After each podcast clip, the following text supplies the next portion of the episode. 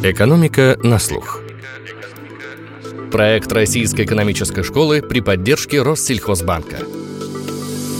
Всем привет! Меня зовут Филипп Стеркин. Сегодня в «Экономике на слух» мы поговорим с профессором Российской экономической школы Евгением Яковлевым о главном – о здоровье. Насколько опасны для него экономические кризисы? Ответ на этот вопрос, наверное, очевиден для людей, переживших распад СССР, разруху 90-х, бурное рождение России, но не все так просто. В каком-то смысле исследование подтверждает поговорку, что русскому хорошо, то немцу смерть. Почему? И может ли коронакризис, спровоцированный пандемией, настоящей трагедией, пойти в итоге на пользу здоровью населения? Об этом мы и побеседуем с Евгением Яковлевым. Евгений, добрый день. Добрый день.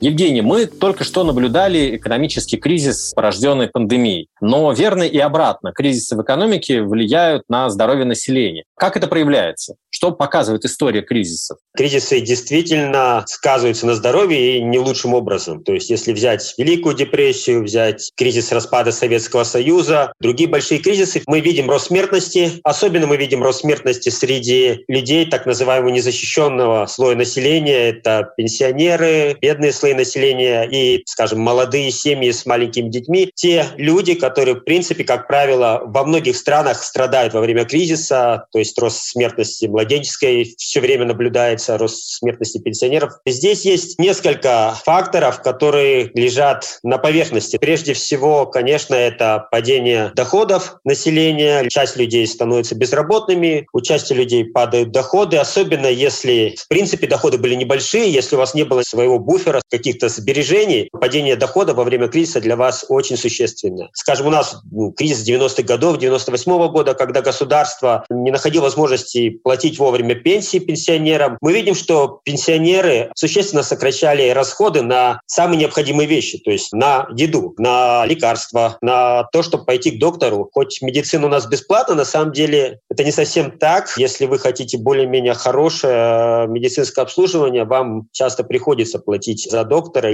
То есть первый фактор – это падение доходов. Второй – это стресс, распад Советского Союза. Система рушится, для вас это большой стресс. И если вы без работы, и у вас неопределенность, для вас это тоже стресс, ухудшается здоровье, увеличивается смертность от сердечно-сосудистых. То есть есть такой пример в медицинской литературе, что происходит во время землетрясения. Во время землетрясения, на самом деле, не только увеличивается смертность от того, что рухнул дом или еще что-то, резко скачет смертность от болезней, связанных со стрессом, как сердечно-сосудистые заболевания. И то же самое происходит здесь в экономике, среди людей. Ну и, наконец, последнее. В любой стране, развивающейся особенно, государство сокращает расходы на медицину, социальные расходы, на пенсию. Есть примеры Индонезии, где государство во время кризиса просто полностью исключало из своего бюджета медицинские расходы. Представьте, что у вас, с одной стороны, все вот эти факторы увеличивают спрос на то, чтобы вам нужно дополнительные деньги, вам нужно сходить к доктору, а государство, в свою очередь, вместо того, чтобы расширить помощь, вынуждено сокращать ее. Есть много исследований, которые показывают, что в половине государств мира, особенно тех, где большая прослойка незащищенного населения, населения, бедных слоев населения, где есть реально проблемы с соцобеспечением, мы видим рост смертности во время кризисов. Это, конечно, происходит прежде всего в тех странах, которые мы относим к развивающимся странам. Скажем, Россия, Мексика, Бразилия, Китай. Все эти страны действительно очень тяжело переживают кризис, а особенно если кризис большой. Развитые страны, вот здесь все наоборот. Развитые страны последних 20-30 лет, у них нет таких особых проблем. У них достаточно хорошее обеспечение по безработице, помощь, пенсия тоже она достаточно хорошая. У людей есть свои сбережения, вы можете взять кредит. И все это приводит к тому, что, в принципе, в развитых странах, таких как Европа, Америка, там кризисы безболезненно проходят. Даже есть исследования, которые говорят, что кризисы, они полезны для здоровья, потому что люди могут расслабиться, сходить к врачу, экология чуть-чуть улучшается. Но это развитые страны. А в странах Россия, например, Китай, Мексика, здесь все наоборот. Скажем, в России во время кризиса, последовавшего за распадом Союза, смертность увеличилась более чем на 40%, и это рекордная смертность со времен Великой Отечественной войны. Мировой рекорд мы тогда побили. Мы каждый год теряли по 400 тысяч населения.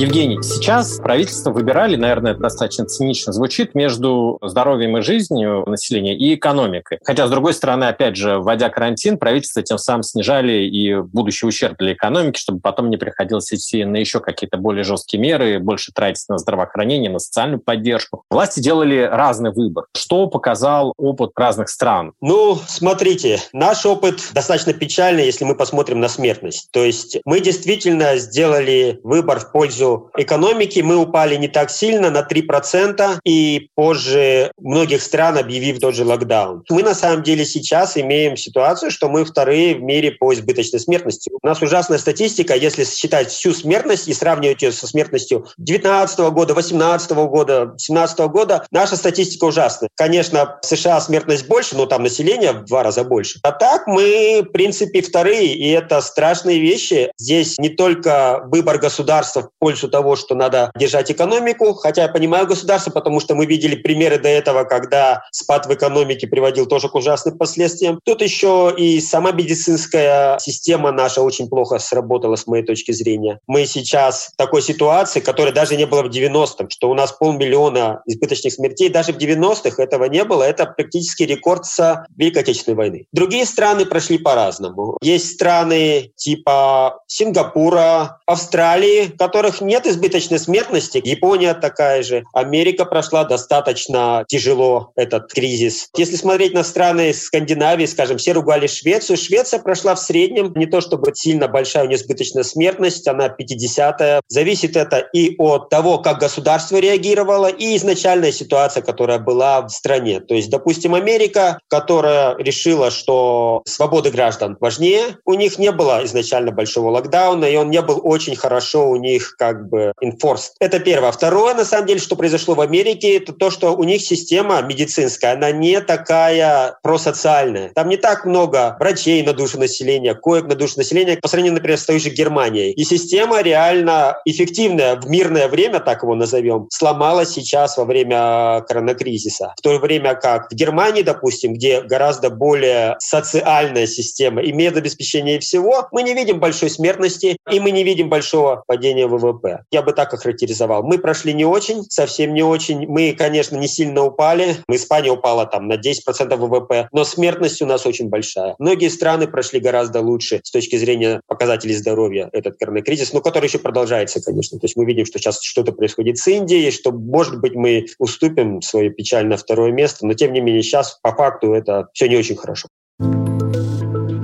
Евгений, вы говорили о том, что влияние экономического кризиса на здоровье зависит от уровня развития этой экономики, от благосостояния социальной системы. А может ли, тем не менее, кризис по-разному проявляться в странах с сопоставимым уровнем развития? Хороший вопрос. Я бы как раз начал с развивающихся стран, и я сравнил бы особенности той же России с остальными странами. Скажем, в России, согласно Конституции, есть право на бесплатное медицинское обслуживание, что хорошо по сравнению, скажем, со странами Мексика и с Индонезией. Однако у нас есть своя особенность, которая нас часто, особенно раньше, в 90-х и в начале 2000-х, сильно отделяла от э, стран с похожим уровнем дохода. Мы в России очень любим наши проблемы топить в алкоголе. Вот, например, кризис 90-х, когда у нас распался Советский Союз, и, в принципе, принципе, все 90-е, сопровождался тем, что, да, у нас действительно выросла смертность пенсионеров, у нас выросла немножко младенческая смертность. Но что у нас реально выросло? На 70%.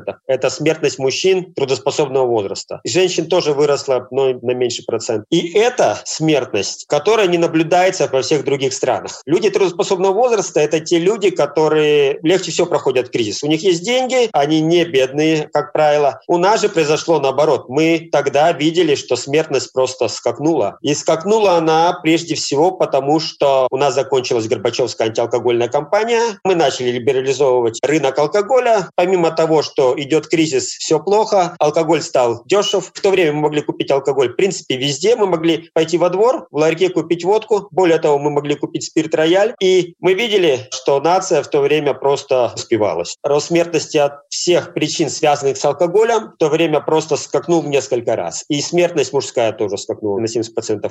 Это продолжалось достаточно долго, пока государство в середине 2000-х годов не предприняло ряд хороших, удачных шагов. Мы начали в это время очень сильно зажимать алкогольный рынок и чуть позже рынок сигарет. То есть мы начали так называемую тихую антиалкогольную кампанию, начали ограничивать продажи, время продаж, доступ. То есть у нас теперь нет ларьков, где мы продаем алкоголь. Мы начали медленно повышать цены на алкоголь. И в то время как 90-е любой кризис давал огромную избыточную смертность, начало 2000-х тоже, вот кризис 2008 года, 2009 уже не был таким страшным. У нас, начиная с середины 2000-х, падает алкогольное потребление, процентов 35 уже, наверное, как оно упало по сравнению с началом 2000-х. То есть мы пили много, мы сейчас пьем много, но раньше мы были лидерами абсолютными, сейчас мы там 20-я страна по рейтингу алкогольного потребления. И это все хорошо сказалось. Мы прошли кризис 2008-2009 года уже гораздо лучше. В том смысле, что да, у нас действительно, если мы посмотрим на тренд, отклонение от тренда есть у пенсионеров, тогда у них смертность чуть повысилась. Но люди трудоспособного возраста уже прошли, как будто этого кризиса и не было. Это очень важный фактор, который нас и страны постсоветского пространства сильно отличал от остального мира. В остальном мире другие проблемы, хуже медицинская помощь, особенно это связано с смертностью младенческой. У нас смертность младенческая гораздо меньше, чем во многих странах. Пенсионеры у нас тоже, конечно, да, страдают, но не так, как в некоторых странах. Что касается развитых стран, как я уже привел пример, то, как развитые страны все по-разному проходят текущий коронакризис. Это не экономический кризис, но это кризис чуть другой, но тем не менее мы видим различия, скажем, Сингапур, в котором авторитарный режим с Китаем, они взяли и полностью, ограничив свободы граждан, исключили весь COVID у себя. В то время как Америка, наоборот. Австралия, в которой нет общих границ ни с одной стороны, которая смогла тоже закрыться, тоже исключила. В принципе, у них нету большой смертности от ковида, наоборот, на самом деле, у них смертность сейчас упала. Япония, но это уже культурные особенности. Япония, какие-то другие азиатские страны, прежде всего потому, что у них был опыт плохой с предыдущими эпидемиями гриппа, они очень мобилизованы. Здесь мы видим разные культурные особенности, разные особенности в том, как правительства действовали, и, как я уже раньше упоминал, разные медицинские системы. Ну да, наверное, конечно же, культурные особенности, они, ну, кроме алкоголя, очень сильно влияют. Насколько да, общество коллективистское или насколько оно индивидуальное общество, насколько велико доверие в обществе вообще. Согласен полностью с вами. И вот доверие, это, кстати, тоже очень такой хороший вопрос, который тоже стоит обсудить в контексте того, что происходит сейчас в России с вакцинацией. На самом деле, несмотря на то, что мы пытались заключить контракт с Бразилией сейчас на поставку 50-60 миллионов вакцин, с Аргентиной мы поставляем нашу вакцину во многие страны, тем не менее, вакцинация внутри России два раза меньше, чем в странах Восточной Европы, три раза меньше, чем в Западной Европе. В Аргентине, куда мы поставляем нашу вакцину, вакцинировано тоже в два раза больше. Здесь два фактора. Первый, конечно, это доверие к системе. Люди не хотят вакцинироваться. И второй фактор – государство как-то странно себя ведет с вакцинацией. У меня есть коллеги в Новосибирске, Брянске и в других областях. На самом деле вакцины нет. То есть мы поставляем вакцину в другие страны. Тем не менее, в Новосибирске вакцины не было еще месяц назад. Практически люди не могли записаться на вакцинацию. В Брянске полтора месяца надо было ждать. То есть эти факторы, когда мы пытаемся сделать а пиар-компанию или завоевать новый рынок для себя, это, конечно, хорошо, но государству стоит заботиться о своих гражданах. Евгений, вы говорили про Россию, сравнивали кризис 90-98, потом влияние мирового финансового кризиса 2008-2009 год, и говорили о некоторых особенностях. Но ведь все-таки это уже были две абсолютно разные страны. То есть разный уровень развития экономики уже, социальной защищенности, медицинской системы. Наверное, вот эти факторы, они были ключевыми. Доходы бюджета. Бюджет был совершенно в разном состоянии уже. Да, конечно, 90-е годы – это совершенно чрезвычайная ситуация. Грубо говоря, Тогда наш ВВП упал в два раза. Это больше, чем, скажем, ВВП Америки упал во время знаменитой Великой депрессии. Ни одна страна мира в мирное время после Великой Отечественной войны так не падала. То есть да, конечно, есть войны, это другое дело, но, во-первых, тогда был гораздо больше шок в 90-е годы, когда, в принципе, разрушилось все. Нет денег, нет самой системы, ни медицинская система. Все вообще, рухнул мир, в принципе. Рухнул мир, в котором рухнул. вся среда рухнула. Да, это было освобождение, но все да, рухнуло. Есть есть исследования бывшего директора самого престижного у нас общества экономистов, Национальное бюро экономических исследований в Америке, Катлера. Он возглавлял направление экономики здравоохранения. У него есть статья известная, где примерно 30% это алкоголь, 30% распад системы соцобеспечения и так далее, 30% это доходы и остальные факторы. То есть все факторы, конечно, влияют. И у нас это все было очень сильно, и экономика у нас падала в большей степени, чем в Восточной Европе, ну, в некоторых странах. Помимо того, что страна стала другая, действительно, и медицинское обслуживание лучше, и, в принципе, доход населения ну, в значительной части стали лучше, чем были в даже советское время. Ну и алкоголь. Алкоголь, он никуда не делся. То есть то, что мы стали пить меньше, это большое тоже для нас событие. Мы стали, кстати, и курить меньше. То есть раньше, скажем, в Советском Союзе в конце 90% мужчин курило. Мы гораздо видим более здоровый образ жизни. Особенно вот поколение, которое уже выросло в новое время после распада Союза. Скажите, а можно ли проследить на более каких-то дистанциях влияние таких крупных экономических кризисов на здоровье, на рождаемость, болезни, на демографию? Исследования показывали, например, какое-то долгосрочное влияние долгой депрессии XIX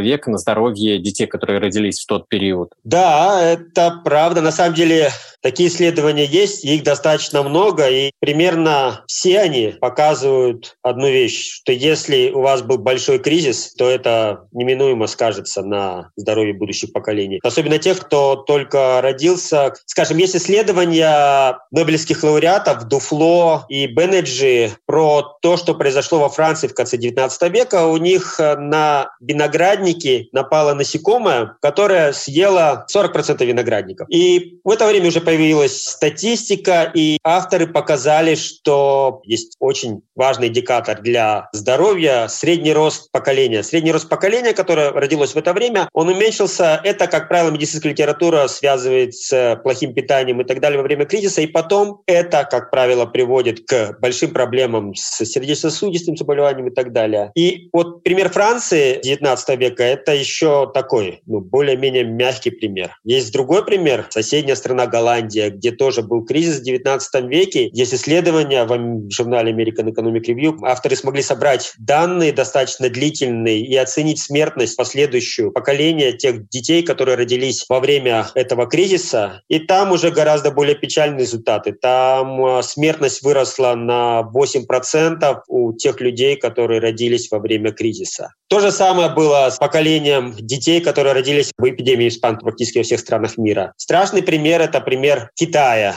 59-60-е года 20-го столетия у них был огромный неурожай, плюс неправильная политика партии. В итоге был большой голод. Там порядка, по разным оценкам, от 15 до 50 миллионов в эти два года умерло людей. Мы видим, что помимо вот этих стандартных показателей, которые мы видим по 100 странам мира, что там средний рост поколения уменьшается. Тут уже больше данных, потому что это уже середина 20-го, конец 20 века. Тут собрали данные по болезням авторы, и мы видим, что там действительно заболеваемость детей сильно выросла. Матери, которые родили детей во время этих страшных двух лет голодомора китайского. Многие из них вынуждены были оставаться следующие 10-15 лет дома, потому что их дети болели. Это падение доходов, и, в принципе, ситуация ухудшилась. Дети выросли, дети не могли из-за того, что они часто болели, получить образование. Мы видим, что это поколение получило в среднем худшее образование. Потом мы видим, что это поколение потом с меньшей вероятностью находило нормальную работу. То есть эффекты страшные, социальные на протяжении протяжении следующих 20, 35, 40 лет мы видим, видим на всех этих кризисах, которые особенно большие были в это время. Здесь, конечно, не только отрицательные долгосрочные эффекты. Для того поколения, которое родилось во время кризиса. Скажем, если взять Россию, опять же, тот кризис 90-х годов, большой кризис, он еще сказывается на рождаемости. В это время, когда кризис семьи хотят рожать по понятным причинам, не видно будущего, что делать. И у нас сократилась рождаемость. Количество рожденных Э, в 90-е годы за год уменьшилось примерно два раза по сравнению с концом 80-х. И у нас существенно сохранилось поколение. В конце 80-х у нас было больше двух миллионов рожденных, здесь стало чуть больше миллиона. То еще, конечно, наложилась третья волна демографической ямы послевоенной, но в целом как бы кризис очень сильно повлиял. Если посмотреть рождаемость на женщину, тогда очень резко упала. Но вот это поколение проиграло тогда, то есть можно тоже, конечно, увидеть, что средний рост этого поколения чуть меньше, чем тех, кто родился позже. Но вот в чем они выиграли, допустим, видим сейчас, это в том, что их стало два раза меньше, им легче поступить в ВУЗ, например. И это действительно так, э, что поколение тех людей, которые рождаются во время кризиса, у них есть какие-то свои маленькие преимущества. То есть кризисы имеют э, долгосрочные последствия и на здоровье, и на какую-то политику государства.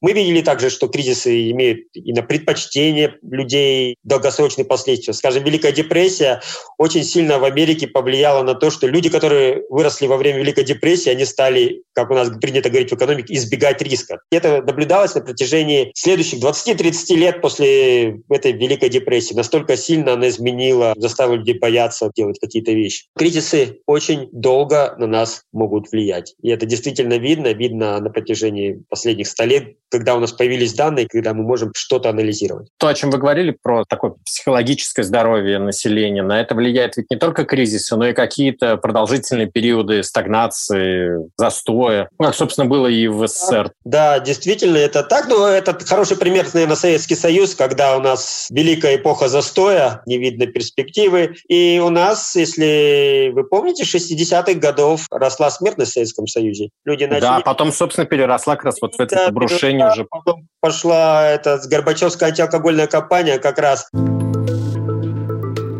Евгений, а что может и должно делать государство для того, чтобы смягчить удар кризиса по здоровью? Смягчить, я имею в виду, как краткосрочные, так и долгосрочные последствия. Ну и, соответственно, как вы оцениваете реакцию властей сейчас, в первую очередь, российских? Я имею в виду уже именно экономические меры. Есть три вещи, которые для России очень важны. Когда мы имеем дело с кризисом, у нас, допустим, опять же, тот же пресловутый алкоголь. Государство у нас, как правило, если в стране что-то не так, что-то не очень хорошо, у государства государство пытается отпустить цены на алкоголь, грубо говоря, чтобы не было каких-то там, не знаю, народных волнений. Так вот, этого делать нельзя, потому что мы действительно получаем потом результат с точки зрения здоровья совсем не очень хороший. Такое было отчасти в 90-х, хотя в 90-х, я считаю, это не только государство имело популистическую политику, еще, в принципе, мы не успели просто нормально отрегулировать этот рынок. Но это есть и сейчас. С 2000 мы очень сильно затягивали гайки и делали это правильно с алкогольным рынком, рынком. Но потом, когда у нас начался вот этот кризис 2014 года, верно, текущий, особенно президентские выборы 2018 года, мы начали немножко ослабевать это давление.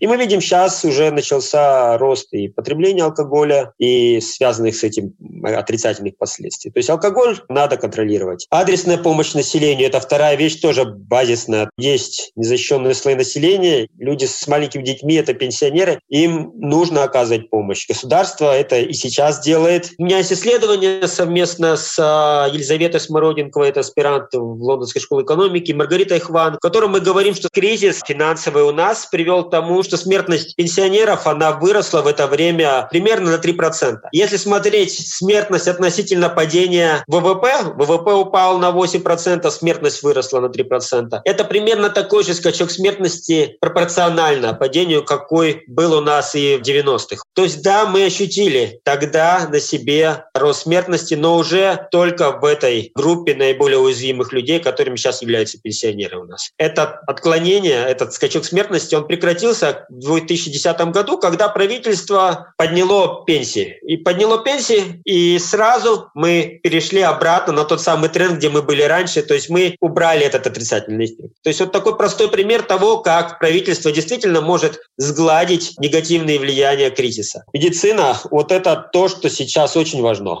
Помните, я говорил про то, что есть сильная разница в том, как страны реагируют на кризис. Есть развитые страны, где они мирно проходят более-менее экономические кризисы, есть развивающиеся страны. Так вот, мы на самом деле относимся все-таки к тем странам, у которых еще недостаточно все хорошо, с социальным обеспечением и так далее, и мы кризисы не так, чтобы хорошо проходили. Но государство в последних, скажем, десятилетия реформирования медицинской системы в основном берет за образец структуру, скажем, американскую. Мы очень сильно сократили количество врачей, количество клиник, мы пытаемся сократить расходы. И это, конечно, очень сильно сказалось сейчас на том, как мы проходим этот кризис. Помимо каких-то других вещей, что мы пытаемся создать свой рынок лекарств, опять же, сокращая расходы. И у нас есть сотни статей журналистских про то, что на самом деле наше лекарство, если это какое-то достаточно сложное лекарство, там, биосимиляр от рака, оно не очень хорошее. И это тоже подрывает доверия граждан и к вакцинации потом и так далее. У меня вот, например, есть статья, которая как раз показывает, что у нас э, происходило последнее время на рынке лекарств в России. Статья совместно с автором Маргаритой Хван, которая сейчас учится в Калифорнийском университете Южном. Мы пытались реально развить наш фармацевтический рынок и произвести полное импортозамещение в ущерб многих людей. То есть, да, действительно, мы знаем, что у нас смертность от алкоголя в последнее время падала. И общая продолжительность жизни у нас росла. Но те вещи, которые дело государства, государства в фармацевтическом рынке, они были у нас в последнее время достаточно печальные. Например, мы пытались полностью заменить все высококачественные импортные лекарства, как то там диабете, лечение рака, на наши эквиваленты, как их называют дженерики или биосимуляры. И не всегда это были очень хорошие примеры несмотря на общее падение смертности, смертность от диабета у нас выросла в несколько раз, в три раза, если я правильно помню. У нас смертность от всех заболеваний, которые лечатся в основном лекарствами сложными, лейкемия, муковицидоз, эта вся смертность у нас сейчас растет. А почему растет? Потому что, в принципе, мы отказались от качественных лекарств. Мы пытаемся их заменить, что может быть в долгосрочной перспективе правильно, но пока этого не видно. То есть мы, знаете, мы пытались очень долго заменить иностранные машины на наши «Жигули», и у нас это не получалось. Это не всегда получается хорошо. Да, нужно производить собственные лекарства, нужно иметь свою систему фармацевтики и нужно пытаться конкурировать, но не такой ценой. И это в итоге привело к тому, что мы имеем. У нас есть дефицит лекарств. Вот и люди после этого не верят в вакцину, люди после этого пессимистично относятся к нашим лекарствам. Есть же ведь еще и более системные меры, то есть э, создание, если говорить о смягчении долгосрочных последствий, нужно развивать социальные лифты, открывать их, развивать систему образования, образования, делать более гибким, более мобильным, развивать рынок труда, создавая рабочие места. А для этого, конечно, стимулировать бизнес. Вы абсолютно правы. Но это, наверное, не относится только к кризису. Это, в принципе, относится ко всем периодам нашей жизни. Нам вот все, что вы сейчас сказали, просто нужно делать независимо от того, хотим ли мы хорошо проходить кризис или просто мы хотим хорошо жить там через 20-30 лет. Именно эти вещи все нужно делать. Нам не нужно замыкаться на себе, нам нужно создавать лифты социальные и, в принципе, создавать хорошие условия для того, чтобы наша экономика функционировала, защищать права собственности, о которых всегда все говорят, и, и тем не менее, нехорошо у нас это все получается. Ну, и... безусловно, за все хорошее нужно быть во все времена. Но, с другой стороны, в кризис страдают наиболее уязвимые слои населения. И недостаточно просто дать им рыбу. Им нужно дать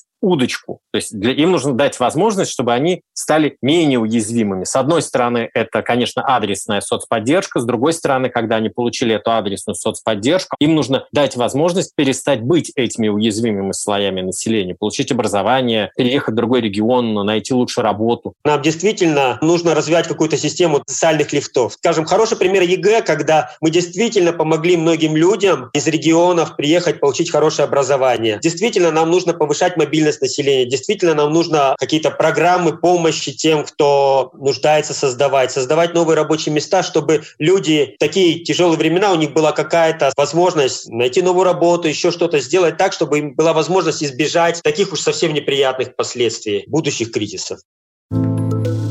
Евгений, давайте мы с вами поговорим еще и о хорошем. А как влияют на здоровье периоды процветания и бума? Ну, то есть, как влияет хорошее? Кстати, вот вы сказали вначале, что в развитых странах кризисы экономические могут привести к улучшению здоровья населения, так что тогда верно и обратно? Ну, вы не поверите, что да, действительно, есть исследования по данным второй половины 20 века, что в развитых странах периоды бума – это как раз то время, когда у людей со здоровьем появляются проблемы, что у них нет возможности пойти к врачу, они начинают меньше думать о своем здоровье, у них вредные привычки и так далее. Но вот с Россией, со странами Восточной Европы, со странами бывшего СССР, здесь как раз все наоборот. Мы действительно после распада СССР эти периоды роста роста с лихвой они компенсировали в какой-то степени все отрицательные последствия кризиса. Мы побили рекорд по продолжительности жизни. Не только мы, Россия, а в принципе все там страны бывшего СССР, Казахстан, Украина, страны Восточной Европы. Они тоже, у них все хорошо, они сокращают смертность, они растут продолжительности жизни. Человечество не стоит на месте, мы идем вперед в медицинских технологиях, мы, несмотря ни на что, больше зарабатываем и во всем мире. И продолжительность жизни средняя средняя растет заметно, несмотря на кризисы и в развивающемся мире. И смертность падает. Да, в этом смысле надо с оптимизмом смотреть.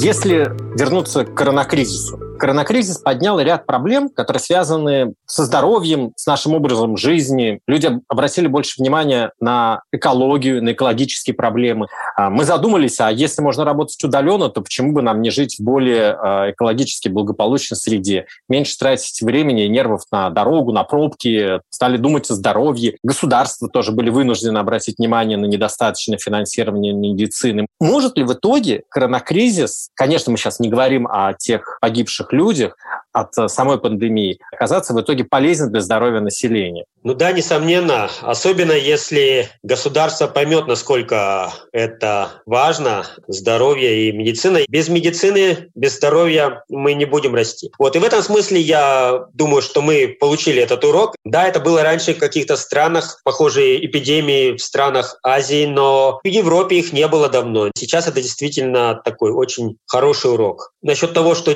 мы стали работать на удаленке. Это очень правильный и интересный эксперимент. По крайней мере, сужу по себе. Ну, в этом есть большой плюс. Какую-то часть работы гораздо проще делать на удаленке. У вас появляется много свободного времени. Не то чтобы сильно ухудшается качество работы. Я надеюсь, что это в будущем нам всем поможет. Ну вот я, например, вообще перебрался в самую экологически благополучную среду, насколько возможно, в горы переехал жить. Ну, вообще замечательно. Ну, да, у меня просто дети учатся здесь в школе, и пока все-таки школы не переводят на онлайн обучение, а, я не могу это сделать, хотя я об этом мечтаю, да. То есть, если честно, я вам по-человечески очень сильно завидую. Я бы хотел провести какое-то время, да, вдали от Москвы, вот, отдохнуть немножко от шума большого города. Очень часто в нашем подкасте мы говорим, будем надеяться, что человечество, власти извлекут урок из... Банально, но верно. Трагедия пандемии и коронакризис преподнесли нам не один печальный урок, показали наши слабости, обнажили проблемы и подсказали пути их решения, и некоторые весьма очевидные – чтобы стрессы не разрушали здоровье, его нужно укреплять. Чтобы кризисы в экономике слабее били по людям, ее нужно развивать. Сказать куда проще, чем сделать. Это был подкаст «Экономика на слух». Слушайте нас на всех цифровых платформах, следите за анонсами в соцсетях Российской экономической школы и читайте тезисы на портале guru.nes.ru.